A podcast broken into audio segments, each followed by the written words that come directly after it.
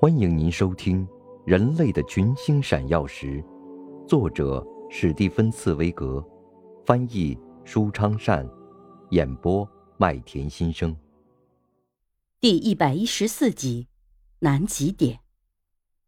那最后几天的日记显示出他们越来越感到不安，他们开始颤抖，就像南极附近罗盘的蓝色指针。斯科特在日记中写道。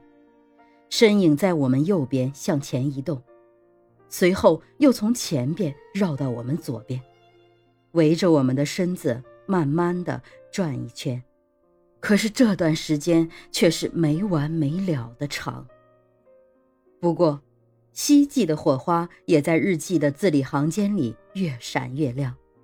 斯科特越来越起劲儿地记录着走路的过程，只要再走一百五十公里就到南极点了。可是，如果这样走下去，我们真坚持不了。日记中又这样记载着他们疲惫不堪的情况。两天以后的日记是：还有一百三十七公里就到南极点了，但是这段路程对我们来说将会变得非常非常的困难。可是，在这以后，又突然出现了一种新的、充满胜利信心的语气。只要再走九十四公里，就到南极点了。即便我们不能到达那里，我们已经走得非常非常近了。一月十四日，希望变成了确有把握的事。只要再走七十公里，我们的目的地就达到了。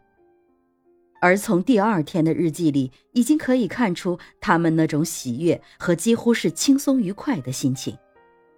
离南极点只剩下五十公里了，不管怎么样，我们就要到达目的地了。几行欢欣鼓舞的字，使人深切地感觉到他们心中的希望之弦绷得多么的紧，好像他们的全部神经都在期待和焦急面前颤抖。胜利就在眼前，他们已伸出双手去揭开地球的这最后秘密之处。只要再使一把劲儿，目的地就达到了。您正在收听的是《人类的群星闪耀时》，演播麦田心声，感谢您的收听。